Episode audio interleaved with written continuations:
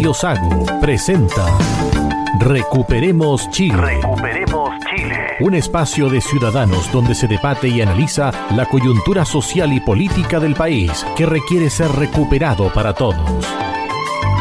Desde ahora, escuche Recuperemos Chile.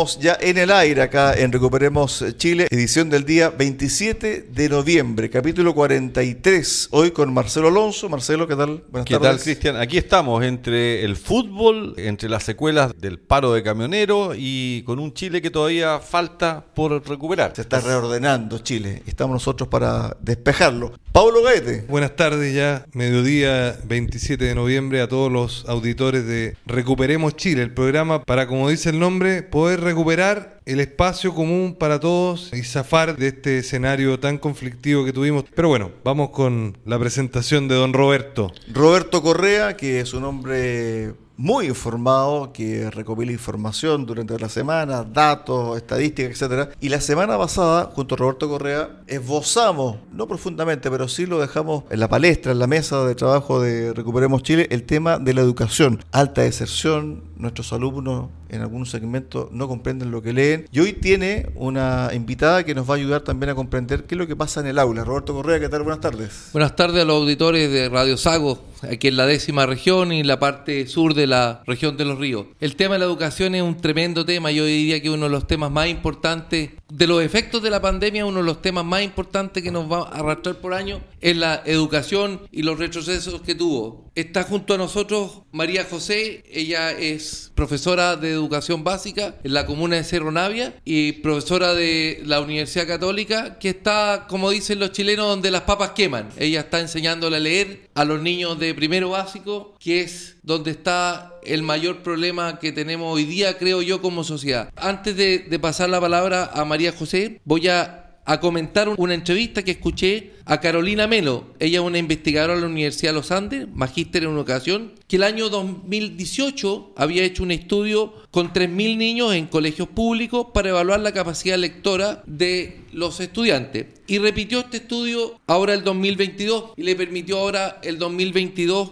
comparar este estudio en los mismos colegios, no, no los mismos alumnos, porque los alumnos ya están en sexto, séptimo básico, pero sí en los mismos colegios, en los mismos estratos sociales. Y los resultados, bueno, son malos. El 2018 en primero básico los niños podían decodificar las palabras y el 2022 el 96% de los niños de 6 y 7 años no conocen todas las letras del abecedario ni cómo suenan. En tercero y cuarto básico recién comienzan a decodificar las palabras que debieran haber lo hecho en primero básico. Esto es gravísimo. Tienen un 20% menos de vocabulario que el año 2018. María José, cuéntanos cómo es la experiencia de una profesora que después de la pandemia tiene que lidiar con estos niños que vienen con algún retraso en su aprendizaje. Hola, muchas gracias por la invitación. Eh, yo estoy trabajando desde este año en un colegio en Cerro Navia. Tengo 42 estudiantes de primero básico de ellos, alrededor de 10 presentan necesidades educativas especiales,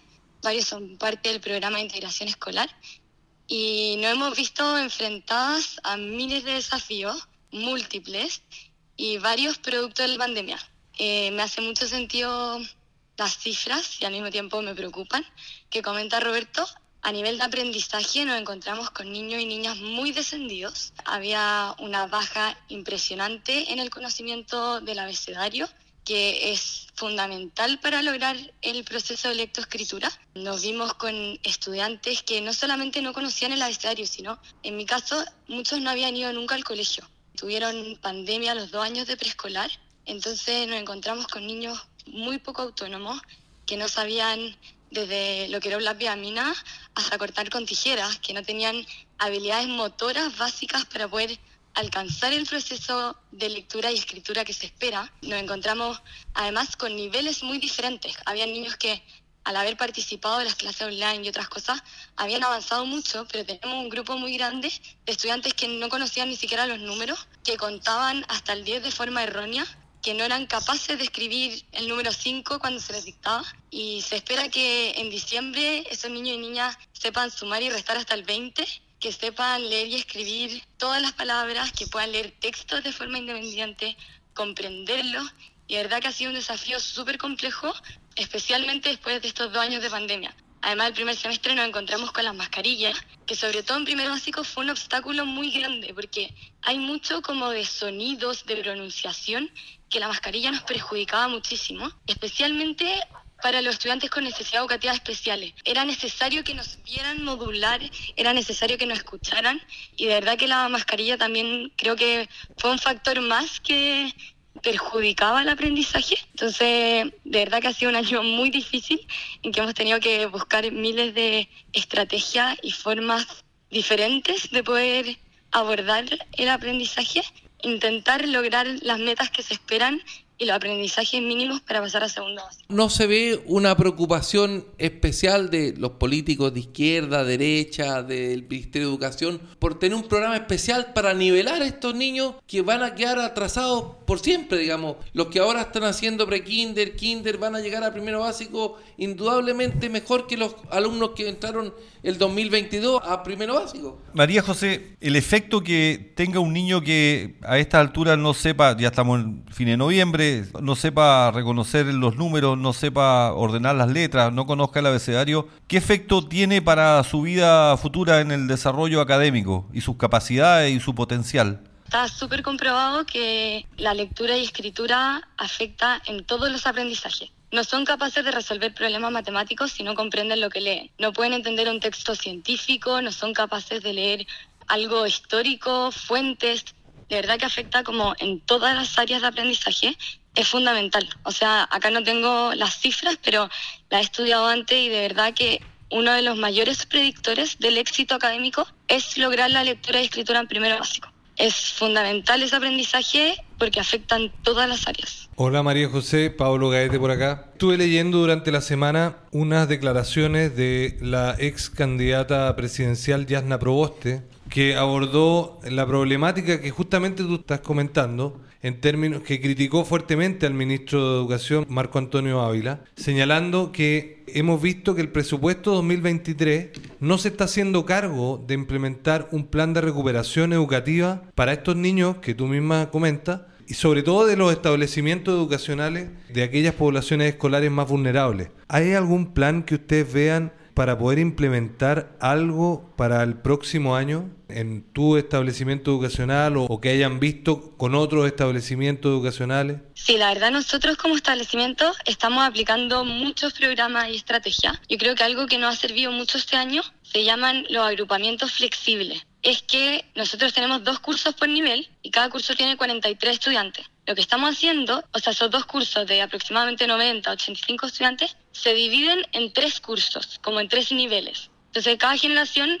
organiza esos niveles de acuerdo a distintos criterios y de esa forma se puede trabajar de una manera un poco más personalizada y una profesora se ve enfrentado a 28, máximo 30 estudiantes y eso nos ha permitido también como ir un poco rellenando lagunas anteriores, trabajando contenidos que se esperaban que ya supieran, entre otras cosas. También este año en el colegio implementamos un plan lector. En junio juntamos todas las profesoras, analizamos los resultados que teníamos hasta el minuto y preocupados por la cantidad de niños no lectores que teníamos, armamos un programa con apoyo de la educadora diferencial y la fonoaudióloga en que eh, los estudiantes más descendidos salen 45 minutos diarios solo a lectura y escritura en grupos de A5. Esto ha tenido un impacto enorme en los estudiantes Además cambiamos el método con los que se les enseña, que es un método que tiene mucho más como conciencia fonológica, que se llama, está basado en los sonidos, porque sabemos que ese es el contenido que menos tuvieron en preescolar y a través de eso hemos tenido grandes resultados. A nivel de política, vi hace poco y creo que va en el camino correcto, como un nuevo programa de con foco en la deserción escolar el ausentismo. El nivel de niños y niñas que no está asistiendo al colegio de verdad es preocupante en el colegio es un tema, pero muy recurrente.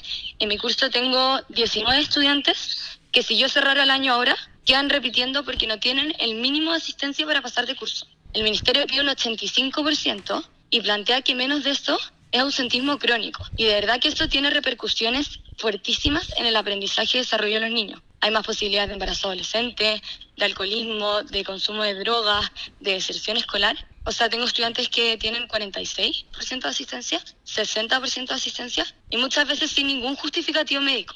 Simplemente porque los apoderados no lo envían, porque no quieren venir. Creo que es importante concientizar sobre esto y en ese sentido he escuchado ahora último algunos programas que van en esa línea y que yo creo que es algo demasiado importante de trabajar. María José, sobre el tema del ausentismo, ¿ustedes han podido monitorear qué es lo que hacen los alumnos, los niños, los escolares en sus casas, porque en el fondo cuando se ausentaba por algunos días un alumno antiguamente, iba el profesor jefe a la casa de ese alumno y se entrevistaba con el padre, ¿cierto? O con el apoderado y le preguntaba, ¿Qué pasó con Juanito? ¿Por qué no está yendo a clases? ¿Qué es lo que le pasa?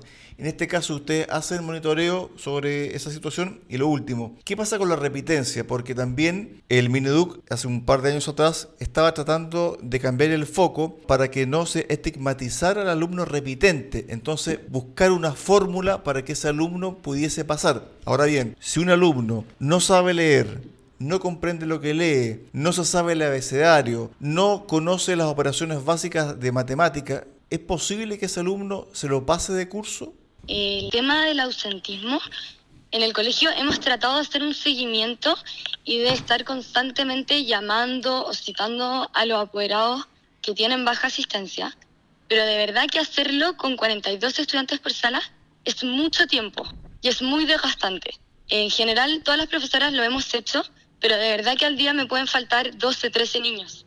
Entonces, si a cada apoderado lo llamo 10 minutos, me paso todas las horas de planificación llamando a apoderados por inasistencia. De todas formas, lo hemos hecho eh, cada cierto tiempo. O sea, bueno, en el colegio todos los meses nos entregan el informe de asistencia mensual del curso y todos los estudiantes que tienen baja asistencia son citados a reunión o se, se les llama telefónica, se llama la dirección. Hemos tratado como de, además, en todas las reuniones de apoderados, explicar la importancia de la asistencia porque cada día cuenta. Eh, hay muchos como incentivos, o sea, el curso que tiene 100% de asistencia, eh, lo de los estudiantes pueden usar capa. Eh, si es que estudiantes logran como un porcentaje de asistencia mantenido, se les entrega también como, no sé, cinco minutos más de recreo una vez al mes. Como hay muchas cosas que se están haciendo, pero igual aún así no hemos logrado la asistencia que teníamos prepandemia. Hoy siento que hay apoderados muy sobreprotectores después de la pandemia. A mí me pasa sobre todo en primero básico. Si es que, no sé, también entiendo porque venimos de una época de, de muchas enfermedades, pero les duele algo muy poco y no lo envían. Hace frío, no lo envían. Llueven y yo sé que no voy a tener más de 10 niños en la sala. Y por más que le explico a los apoderados, no los mandan. Entonces también ahí nos enfrentamos como a bajas habilidades parentales o a poco conocimiento sobre la importancia de la asistencia a clase. Entonces, muchas veces la llamada no es suficiente. Yo en general cuando llamo, lo que he hecho este semestre como colegio, llamamos y no preguntamos por qué no vino, sino que preguntamos a qué hora va a llegar. Entonces, ¿a qué hora va a llegar? No, es que, profe, nos quedamos dormidos. Bueno, tráigalo a la hora que sea. Como cada hora vale. No me importa que llegue a las 10, necesito que llegue. Y eso quizás ha aumentado un poco, pero aún tenemos asistencia muy baja. Y eso además nos perjudica porque la subvención y la, los recursos que nos llegan del ministerio dependen de la asistencia además tenemos menos recursos cuando nos encontramos en un contexto más desafiante. Entonces la asistencia, de verdad, ha sido un tema muy, muy difícil. Con respecto a la repitencia, también ha sido un tema muy complejo porque hay mucha evidencia de las consecuencias a nivel emocional, a nivel social que trae la repitencia y sabemos que hace más probable la deserción escolar. Entonces, antes de dejar repitiendo a alguien, de verdad hay que como intentar como todas las posibilidades y agotar todos los recursos. Hoy día es posible pasar a alguien que no sabe leer y escribir a segundo básico, sí. Si es que no tiene las notas, o que no tiene la cantidad de promedios como azules que se dice, se hace un consejo de profesores, se evalúa el caso y en conjunto como se toma una decisión y se vota teniendo en cuenta la asistencia, si es que tiene algún diagnóstico, el compromiso de los apoderados, si es que hay alguna otra situación que haya influido en eso. Y ahí se decide como si es que repite o no. Es un tema complejo porque también no es tan fácil dejar repitiendo por temas de cupos, por temas de aprendizaje de otras áreas como habilidades sociales. Entonces hay que tener como mucho cuidado y en general es algo que se evalúa. Nosotros este año, por ejemplo, sí, sí tenemos en mente dejar dos estudiantes repitiendo, pero porque de verdad hemos hecho todo lo posible y hemos tenido dos entrevistas con, con sus apoderados y no hemos visto avance. Me imagino el estrés, el Estado, el Ministerio de Educación, le está pasando la pelota un poco a los profesores que traten de poner al día a los alumnos. Me imagino el estrés para ustedes que ha sido este año. O sea, impresionante. No sé si vieron la noticia hace poco, la tercera, pero las licencias médicas de profesores aumentó en un 353%. El nivel de agobio laboral, de estrés, de verdad es enorme. Y yo creo, y está muy estudiado, que si es que los profesores no están bien emocionalmente, no van a lograr hacer buenas clases y los estudiantes no van a estar bien. Ahora, si los colegios no reciben la subvención, ¿cómo van a pagarle los sueldos a los profesores? Bueno, también ese es un tema complejo, muy complejo. En mi colegio, de hecho, tuvimos una baja de sueldos porque por asistencia había bajado mucho la subvención y no podían seguir como pagándonos los que nos pagaban los primeros meses de clase. Y además el tema de las licencias hace que se aumenta el tema de los reemplazos. Entonces los pocos tiempos que tenemos de corregir, de llamar a los apoderados, de entrevistar, tenemos que ir a reemplazar a quienes ya están con licencia. Hay una carga emocional muy grande porque hay niños muy dañados. O sea, yo tenía de verdad casos, pero de vulneración de derechos muy grandes, niños emocionalmente muy dañados. Y esa carga eh, un poco se la lleva la profesora jefe. No, no sé qué tanto apoyo hay de otras redes. A mí me pasó derivar al psicólogo del CEFAM, derivar al, eh, no sé, al COSAM, a otras redes, y me decían, sí, recibimos a su estudiante en tres meses más. Yo decía como, es que está mal ahora, como tiene protocolo de riesgo suicida abierto hoy día. Sí, en tres meses más lo recibimos. La carga es muy grande, no solo en tiempo, en planificación, en corregir, en hacer clases, sino también la carga emocional que conlleva hacerse cargo de 42 estudiantes, que en mi caso el colegio tiene un índice de vulnerabilidad mayor al 90%. Sobre eso mismo, María José, el tema de tener tantos alumnos en, un curso, 42 tú tienes, hay otras colegas que seguramente bordean los 45. ¿Qué opinas tú de esa cantidad de alumnos por curso en virtud de esta situación particular, pero que de alguna manera estamos viendo que podría ser permanente? Yo creo que la cantidad de estudiantes por sala es un factor muy importante en el agobio laboral y en el logro de aprendizaje y desarrollo socioemocional. De verdad que es muy difícil poder acompañar y como trabajar de forma más personalizada cuando se tienen 42 estudiantes de la sala. El ritmo en que va cada estudiante es muy diferente. Yo llegué a marzo con estudiantes lectores y llegué con estudiantes que no reconocían ni una letra. Entonces, poder abordar como la, la necesidad particular de cada estudiante, yo creo que es imposible con 42. Además, hacer el trabajo como con las familias, hacer un acompañamiento integral, preocuparse de los aspectos em, de las relaciones humanas que están teniendo, de cuántas habilidades socioemocionales han desarrollado, yo creo que realmente es, no sé si imposible, pero bien cercano cuando se tienen tantos estudiantes. Y yo soy muy partidaria del programa de integración escolar, a mí me encanta, pero de verdad que también lo hace más complejo porque tenemos siete cupos por curso, pero en realidad entran muchos estudiantes más que tienen necesidad educativa especiales. Hoy día tengo dos estudiantes con trastorno del espectro autista, un estudiante con discapacidad auditiva, siete estudiantes con déficit atencional, con hiperactividad, estudiantes con trastornos del aprendizaje, nueve con trastornos del lenguaje. Y poder acompañar cada una de esas necesidades particulares, teniendo tanta cantidad de estudiantes, se hace demasiado complejo. El colegio ahora que implementó esto que contaba de que dividen a los estudiantes en agrupamientos flexibles, ha traído beneficios en todos los ámbitos.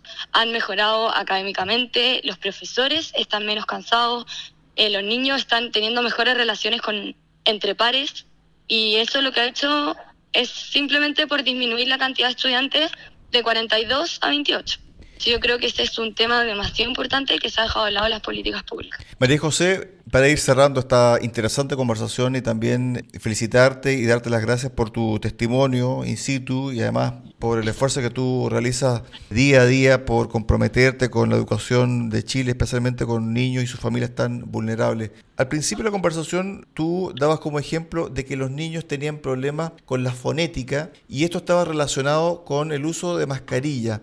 Me imagino yo de que no todos los establecimientos públicos cuentan con fonoaudiólogos, por lo tanto, ahí hay una necesidad de contratar un grupo importante de profesionales para que un poco puedan asistir, asesorarlos, ayudar también al proceso de reeducación finalmente de estos menores, porque estos menores, entre comillas, fueron educados, pero como la pandemia les cortó esa educación, entre comillas, formal, lo que se requiere ahora es repasar contenido, pero a su vez también ellos tienen un problema auditivo relacionado con la mascarilla. ¿Eso está pasando y pasó durante este proceso que ustedes retomaron las clases presenciales? Yo creo que afectó especialmente los cursos más chicos. Dado que no fueron a preescolar presencialmente, no compartieron con otros estudiantes, no compartieron con adultos, todos quienes tenían problemas del lenguaje, que es muy común los trastornos del lenguaje en los niños de preescolar, eh, no fueron eh, como identificados a tiempo, no fueron diagnosticados y no fueron apoyados. Entonces nos encontramos con un primero básico con muchos más estudiantes que otros años con trastornos del lenguaje. Y eso afecta directamente a la lectura y escritura. Mi colegio, en el caso, tiene fonoaudióloga porque el programa de integración escolar como entrega subvención para eso y de verdad ya ha sido un apoyo fundamental, como en todo sentido. Y la mascarilla de todas maneras afectó en los más chicos en este tema como auditivo y en los más grandes, y a mí me ha llamado mucho la atención, en un tema emocional que creo que se ha estudiado poco, pero en el minuto que les permitimos sacarse la mascarilla, muchos adolescentes no querían, porque les daba vergüenza, porque no querían mostrar sus caras, porque llevaban mucho tiempo como un poco escondiéndose detrás de esta mascarilla. Entonces creo que trae efectos no solo a nivel como de aprendizaje y desarrollo del lenguaje, sino también hay un tema emocional muy fuerte, como el relacionarse con otros tapando la mitad de la cara. Hay muchos que ahora les da vergüenza sacarse la mascarilla, que no quieren. Como eso a mí también me ha impactado muchísimo y creo que, que en ese minuto quizás no se dimensionaban esas consecuencias que hoy día las vemos y son súper complejas de abordar en, en, la escuela. Yo tengo algunas cifras aquí. ¿ah? De deserción escolar son existen 227 mil niños que están fuera del sistema escolar, que debieron haber ido a clases, que tienen entre 5 y 20 años, debieran estar estudiando y no están estudiando. Y este año no se matricularon para entrar a kinder 50.529 niños. Hay que recordar que los profesores fueron los primeros vacunados para poder volver a clase, que era una de las prioridades que había. Perdieron 259 días de clase, el mayor número de días perdidos de los países de la OCDE. De estos países, Chile, que este integrante, es el que más perdió clase en todos. Entonces, ahora nos está pasando la cuenta, estas generaciones que están entre primero y, y cuarto básico van a sufrir para toda su vida este retraso que tuvieron. María José, antes de despedirte, ¿cómo ves tú el futuro? A mí hay algo que me tiene muy preocupada del futuro y que creo que he escuchado poco, que es el tema del déficit docente. De aquí al 2025 van a faltar 32.000 profesores en aula, que es casi el 19%. Si no tenemos profesores idóneos en las salas de clase, cualquier política pública va a fracasar. Yo creo que más que preocuparse de grandes programas, es preocuparse de lo que pasa en cada sala de clases. Y es preocuparse especialmente de la preparación que tienen cada uno de los docentes en Chile. Y en ese sentido, más preocupa que este año bajó la cantidad de matriculados y matriculadas en, las carreras de pedagogía, que eh, no hay retención, están saliéndose del sistema constantemente profesores por lo mismo, por las condiciones laborales, por los sueldos, por el agobio que hay, por la cantidad de trabajo. Yo tengo amigas que ya desertaron y llevamos un año de, ejerciendo la profesión. Entonces, a mí me preocupa el futuro principalmente por esto, porque creo que no se ha hecho el ruido suficiente con el tema del déficit de profesores que Elige Educar sacó el año pasado esta, esta cifra y no sé si es que he visto como tantos programas y políticas públicas enfocados en eso y creo que de verdad si es que no tenemos buenos docentes y docentes que se encuentren bien emocionalmente, cualquier otro programa y política va a fracasar. Como yo de verdad creo que quienes están las ocho horas al día ahí con los 42 estudiantes son los profes y si es que no se les entrega el apoyo y la preparación necesaria, no vamos a dar abasto y no va a funcionar. Oye, muy agradecido por tu tiempo. La verdad es que nos deja más preocupados de lo que estábamos cuando empezamos el programa porque nuestra preocupación era por los niños que no estaban aprendiendo a leer, no estaban comprendiendo la lectura, por el ausentismo escolar y nos sumaste el tema de la falta de profesores que no lo conocía. Así que muy agradecido por tu tiempo y bueno, recuperemos Chile, que es un esfuerzo que tenemos que hacer entre todos para sacar adelante nuestro querido país. Muchas gracias. Gracias Gracias María José. Creo que ha sido de primera mano una profesora que trabaja en ambiente restrictivo y con, con muchos alumnos. Quería comentar que es difícil que un país con este nivel de limitantes en la educación básica pueda pensarse en un país desarrollado a futuro.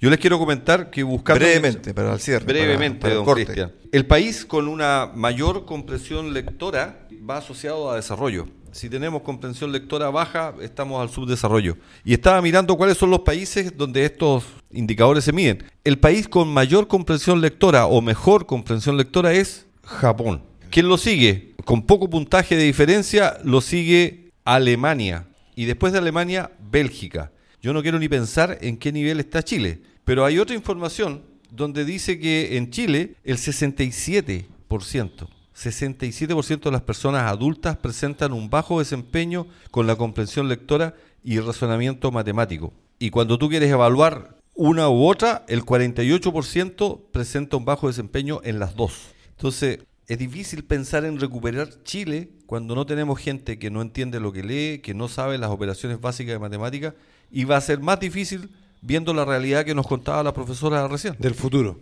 exactamente. Cuando se planteó en algún momento, Pablo, Marcelo, Roberto, de que había que nivelar la cancha, bueno, estamos viendo de que la cancha sigue dispareja y con la pandemia muy dispareja. Entonces, cuando vemos esta realidad tan dura que nos acaba de comentar María José, profesora en terreno allá en la región metropolitana, uno dice, bueno, el Estado aquí está vulnerando derechos, porque es un derecho de los niños, cualquiera sea su condición, de contar con una buena educación.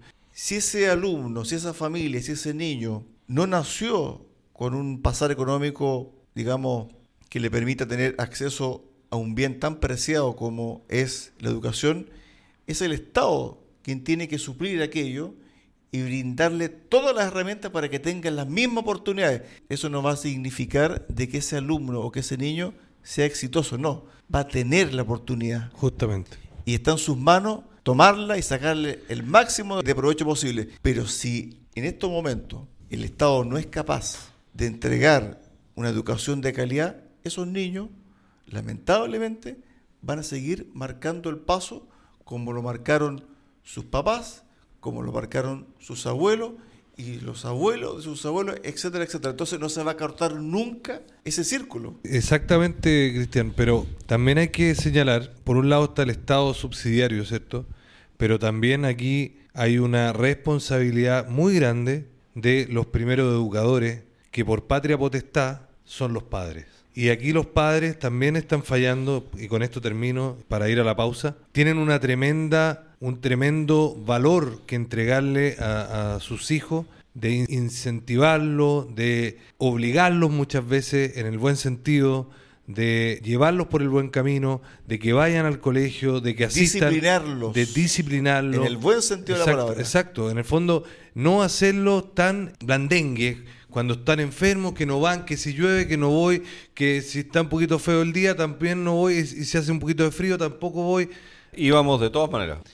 Dos opiniones. Suspender el CIMSE y suspender la evaluación docente es equivalente a que si uno se siente mal, no vaya al doctor, porque le va a decir el doctor que está enfermo y ¿para qué voy a hacerlo si, si no conozco mi enfermedad no, no voy a tener problema? Es un error tremendo, tremendo. El 50% de los adultos son analfabetos funcionales, saben leer pero no entienden lo que leen. Terminamos este primer eh, bloque un poco con un sabor amargo, porque esta es la realidad de nuestro país y estos chicos van a ser el futuro de nuestro país. Entonces, cuando tenemos este nivel de enseñanza, evidentemente estamos muy, pero muy lejos de llegar a ser un país desarrollado. Yo creo que van a pasar décadas, décadas y décadas para que logramos un poquito nivelar la cancha, porque la única forma de que todas las personas tengan una posibilidad de tener una vida relativamente provechosa es con la educación. No hay otra forma, salvo Claro. que te ganes el loto. Y en Y el tampoco fondo las oportunidades van a estar ahí. Las oportunidades están en la educación. En la medida que yo estudio, me esfuerzo, salgo de ese círculo que tú comentabas, Cristian, la única forma de hacerlo es mediante la educación o los estudios o, lo que fuere. Vamos a la pausa. Pausa, pausa, acá Recuperemos a Chile y volvemos con el segundo bloque, recargado lo político. Pablo Gaete estuvo un par de días en la capital y tuvo ahí una situación que la quiere comentar porque es parte también de lo que se está viviendo en la clase política y en un sector específico de nuestros políticos. Pausa, regresamos. Recuperemos Chile. Cuenta con el apoyo de Cafetería Chocolate en Puerto Montt. Ven y disfruta nuestra repostería y variedad en café. Estamos en Avenida San Javier 2013 y en Avenida Nueva 1789 en Cardonal. Y Ferretería Austral Pernos en la capital regional. Presidente Ibáñez, esquina República. Más de 20 años siendo su ferretería.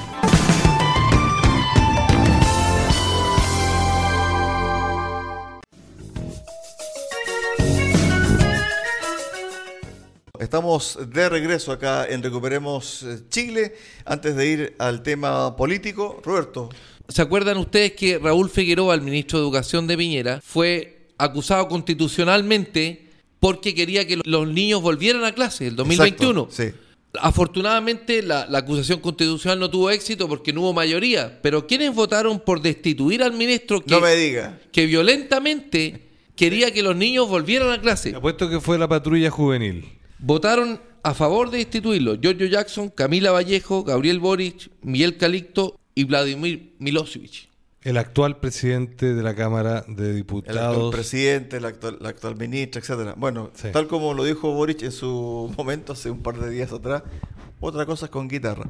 Vamos a lo nuestro, vamos al tema político. Fíjate, este tema lo íbamos a poner casi al final del programa, pero dada la contingencia, hace un mes atrás, aquí en este mismo programa, Marcelo, Roberto, Pablo, estábamos hablando de la cocina constituyente. ¿Se acuerdan? La cocina que empezó a funcionar el mismo 4 de septiembre a las 9 de la noche. ¿Qué es lo que había en esa cocina? Había una suerte de vorágine y todos querían llegar a un acuerdo lo más rápido posible. ¿Se acuerdan? Así es. Queremos llegar a un acuerdo en las fiestas patrias. Querían bailar cueca con el acuerdo tomado. Después se dijo, ¿sabe qué? No nos apuremos tanto que el acuerdo quede en octubre. No pasó nada en octubre. Ahora se dice, no, a fines de noviembre posiblemente haya un acuerdo. Pero resulta que las últimas semanas la centro derecha, encabezada por RN y la UDI, han moligerado su discurso. Y esta posición firme que tenían de llegar a un acuerdo lo antes posible, como que se ha ido desvaneciendo y la postura se ha ido endureciendo. ¿Por qué pasó esto, Pablo? Habría que recordar, irnos un poquito antes del 4 de septiembre, porque nadie del país, del aspecto político, se esperaría que el, el, resultado que finalmente tuvimos. O sea, todos estábamos esperando alrededor de una victoria del apruebo, ¿cierto? Con, con, pequeña ventaja, o bien una pequeña ventaja del rechazo. Dicho eso, la cocina política yo creo que partió más o menos el 15 de agosto. El 15 de agosto aproximadamente partió la cocina política y cabe recordar que el guaripola de la cocina fue nuestro querido Rojo Edwards, que soslayó de una manera bien explícita su voluntad de lograr una tercera vía, la famosa tercera vía que la comentamos. La comentamos, en... yo dije que no iba a haber tercera vía, ¿te acuerdas, Cristian? Así es. Bueno, pero el 15 de agosto, alrededor de, del mes de agosto, ya con los ánimos muy nerviosos por parte de algunos, porque recordémoslo, señora auditora, con Tertulio, un triunfo del apruebo era el acabose de este país. Bueno, dicho eso, de la tercera vía o de que se necesitaba un nuevo acuerdo, etcétera, etcétera, ha calado muy hondo en el pueblo chileno. Ha calado en términos de una supuesta traición. Yo les quería comentar, como decía Cristian, una anécdota que me sucedió a mí en un viaje a Santiago que tuve que hacer. Esta Eh, semana. Esta semana me subí al taxi desde el aeropuerto a un sector céntrico de la capital y el taxista venía escuchando la radio agricultura, el programa de el Checho Irane. Y en un momento el Checho Irane critica a un auditor que le señalaba que cómo era posible que los de Chile Vamos, que nos estaban traicionando, porque nuevamente la cocina política, ¿cierto? Con esto del acuerdo, de la nueva co- constitución, etcétera, etcétera. Que el enemigo estaba al frente, decía el chichirano. El enemigo está al frente, que es la izquierda, la izquierda ideológica, la que nos llevó a este estado, ¿cierto?, de, de desastre en lo político, de desastre, todo el tema del terrorismo, de, de la violencia, desde el 19 de octubre del 2019, 18 de octubre del 2019, y no los posibles aliados. Y este taxista, don David Orellano, a quien le mando un cariñoso saludo, bajó el volumen de la radio y dijo, ¿hasta cuándo siguen defendiendo a esta gente de, de Chile Vamos y, de Evópoli y toda esta gente que se dice de derecha, pero siempre actúan con los de izquierda, siempre van aliados con los de la izquierda?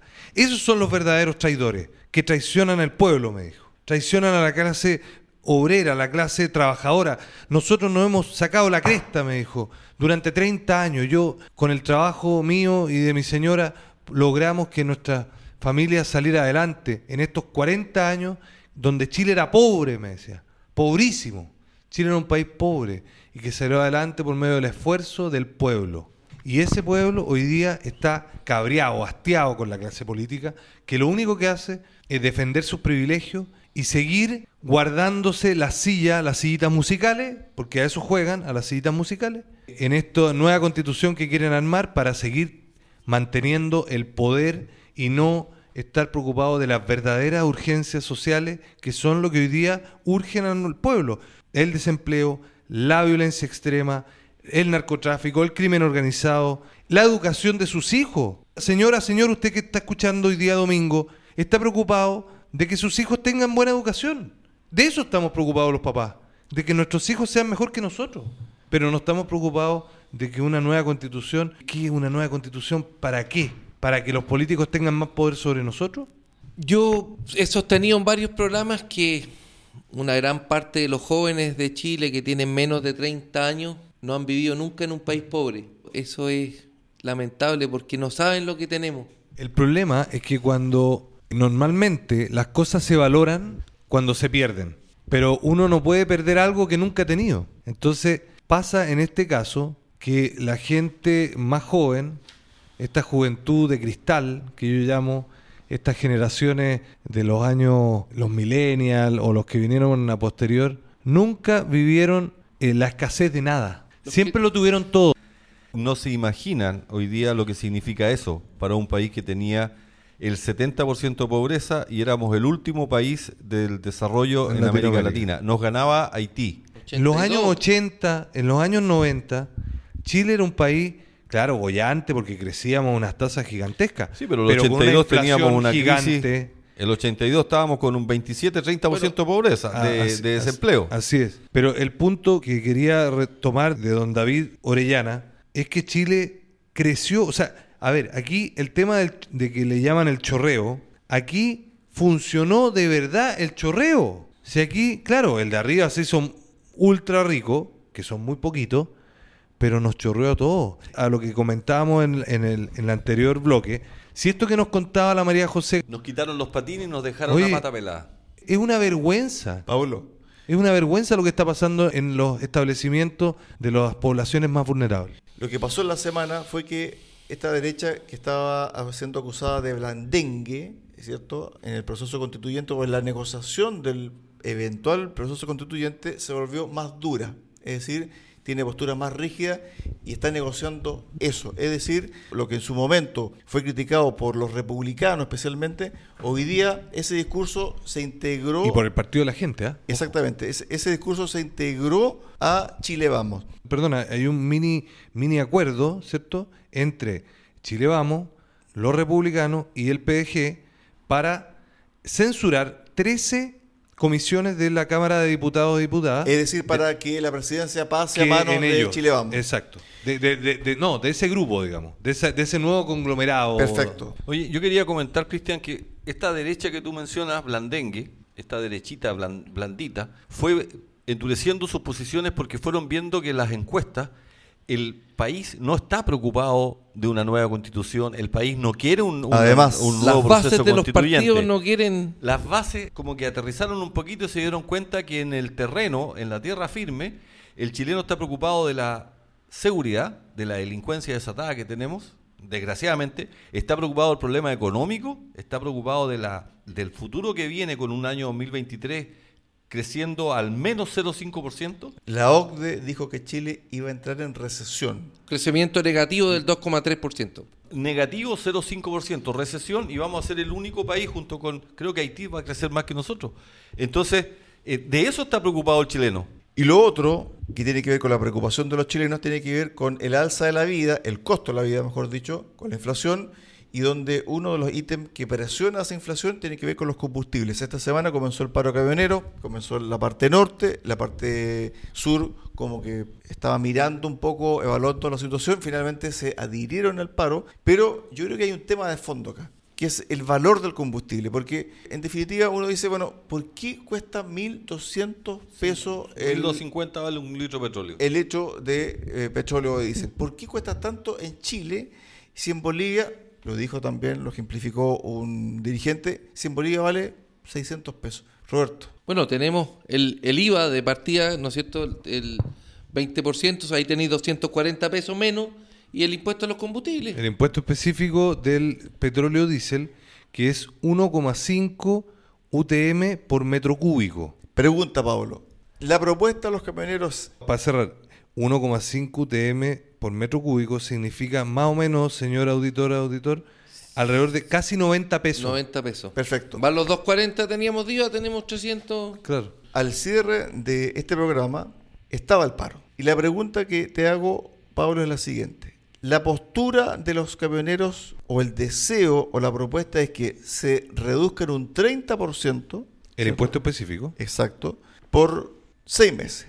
El gobierno dice, imposible, son 6.500 millones de dólares que deja de percibir el Estado. Por lo tanto, la pregunta es, si se reduce en tres meses, Serían 3.250.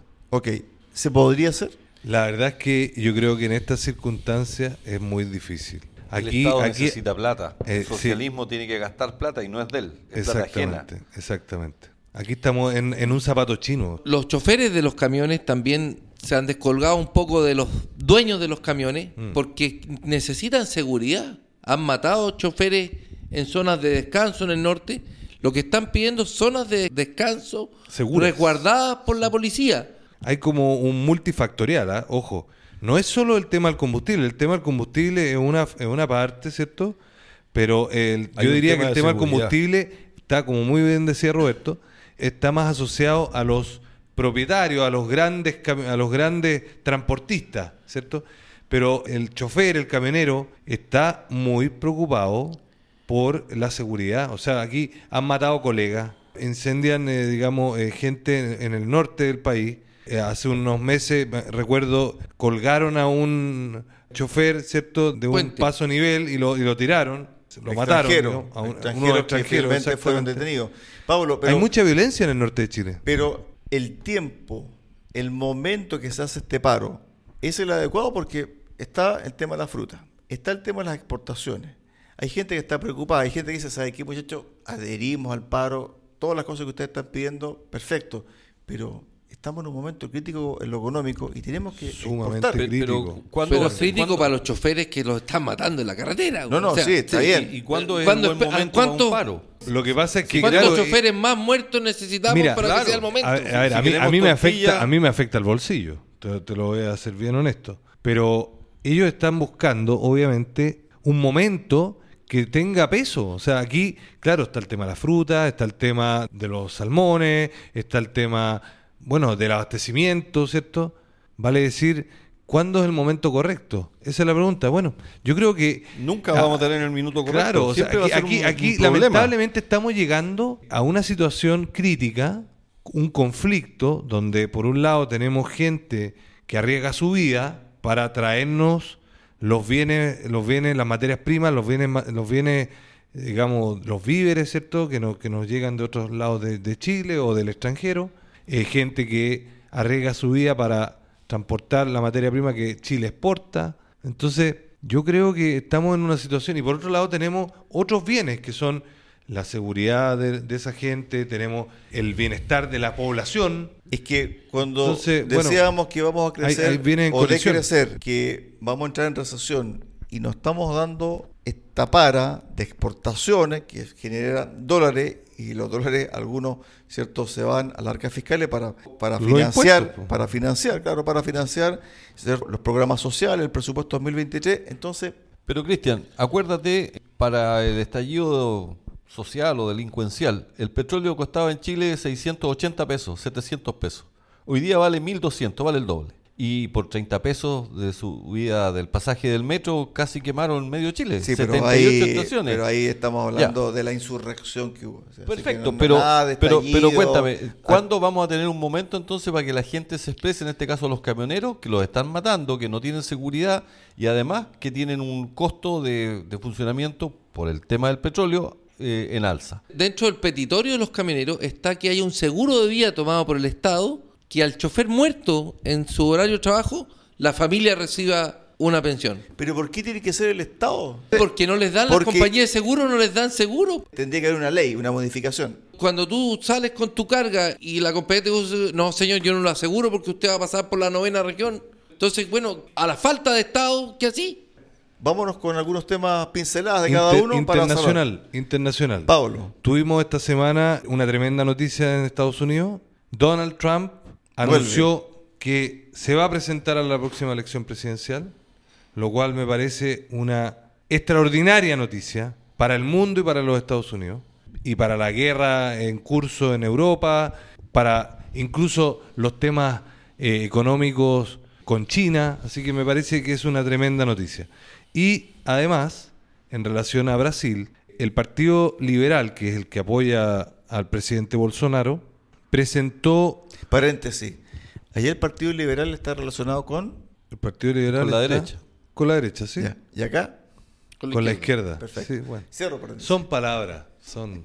Bueno, pero el Partido Liberal presentó un recurso argumentando que la elección estaría fraudulenta, sería fraudulenta por cuanto aquellas máquinas, en muchas de las máquinas donde ganó Bolsonaro, serían inauditables. Esa es la Donde ganó Lula. no, perdón, donde ganó Lula Sí. serían inauditables. En cambio, en todas las que ganó Bolsonaro son todas auditables. Son los modelos de las máquinas. Son los de- modelos de la máquina. Las máquinas más antiguas no se pueden auditar. Mágicamente, en esas máquinas ganó Lula. En las otras máquinas que sí son auditables, ganó Bolsonaro. Sospechosa la cosa. ¿ah? Sospechoso, diría el, el humorista. Pero, ¿qué pasó? Que el tribunal electoral le dijo al Partido Liberal que en ese caso también tendría que ser fraudulenta y anulada la, elección de la primera vuelta. A lo cual el Partido Liberal dijo que no, porque en ese caso no, no existían estos fraudes que habían detectado con las máquinas. Bueno, finalmente, ¿qué sucedió? El tribunal multó al Partido Liberal con 4 millones de euros, la multa más cara de la historia de una elección en Brasil, porque no tenía, según este tribunal, no tenía los elementos contundentes para una acusación de ese tipo. Roberto, para el cierre. Otra pincelada. Hubo una propuesta para subir la PGU a 250 mil pesos. Así es. No salió aprobada. Cuéntale, Roberto, qué es la PGU a nuestros auditores. La pensión garantizada universal. Para los más viejitos, que de subirle de 230 a 250 mil O sea, pesos. un tremendo beneficio. Sí. No se lograron los votos para poder hacer esto. ¿Quiénes votaron en contra? Mirosic Bla- Blado, Claudia Mix, Carol Cariola, O sea, la izquierda radical. Carmen Hertz, La izquierda Claudia radical. Mix, que la tuvimos en el pituto de la semana con toda Gonzalo la familia. Winter. Bueno, Ah. toda la izquierda votó en contra de que se le suban 20 mil pesos. Entonces, después la campaña, no se olvide, señora, cuando le digan nosotros somos los que queremos ayudar al pueblo. Voy a aprovechar de complementar lo que comentaba Roberto. La pensión básica que está más o menos en 194 mil pesos hoy día y que debería subir a 250 mil. La PGU. La PGU, la pensión general. Garantizada universal. La pensión eso, garantizada universal. Pero les quiero comentar que hay otra pensión vitalicia, producto de lo que pasó el 18-19 de octubre del 2019, que es la pensión vitalicia a aquellos personajes de la primera línea que resultaron heridos. ¿Saben ustedes, señor auditor, cuánto le van a pagar a estos personajes que tuvieron heridas, lesiones y fueron víctimas de las violaciones de los derechos humanos De la, según perdón, la de izquierda? las supuestas violaciones. Todas esas violaciones supuestas, efectivamente. Sí. 280 mil. Hay tres tipos, 516.672 pesos a los más lesionados y ahí viene un segundo escalón de 300... ¿De por vida? De por De vida. por vida. ¿Mensual? De por vida, con tus impuestos. Después viene un segundo peldaño de 350 mil y un tercer peldaño para los lesionados más suaves de 270 mil pesos. Y mi abuelita recibe 193 en este minuto y trabajó toda su vida. La PGU es de 250. No, no salió aprobado 250. Sí, pero esa es la propuesta. Esa es la aspiración. ¿Ah? Pero la primera línea, garantizado 516 mil 672 pesos. Claro, porque gracias a ello vida. tuvimos la desestabilización y el, el estallido delictual. po. Pero Nos por vamos. supuesto. Hemos llegado al final del programa del día de hoy. Hemos tenido un programa muy entretenido con una invitada realmente de lujo, muchachos, que nos comentó in situ su experiencia diaria como profesora y los estragos que está originando y originó la pandemia y especialmente con esto de la comprensión lectora. Estamos pasando por un momento muy crítico en lo educacional y es el futuro de Chile. Nos vamos, Roberto. Hasta- Un bueno, saludo a los hasta auditores de Radio. Sago preocupados por la educación de Chile. Marcelo. Hasta la próxima semana, señores auditores. Recuperemos Chile, pongámosle empeño. Pablo. Muy, muy buenas tardes a todos. Que estén muy bien. Amigos auditores de Radio Sago, muchísimas gracias por su tremenda sintonía y nos reencontramos el próximo domingo a las 12 horas acá en Recuperemos Chile. Chao, chao.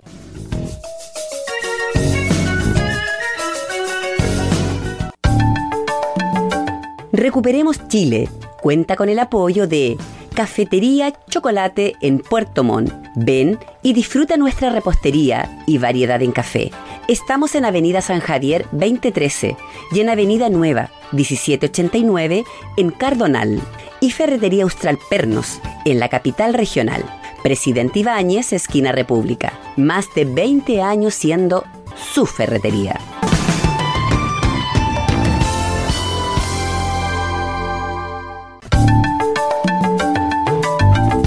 Radio Sago presentó Recuperemos Chile. Recuperemos Chile. Una hora de debate y análisis sobre el presente y futuro del país que los ciudadanos quieren recuperar. Recuperemos Chile. Vuelve el próximo domingo acá en Radio Sago.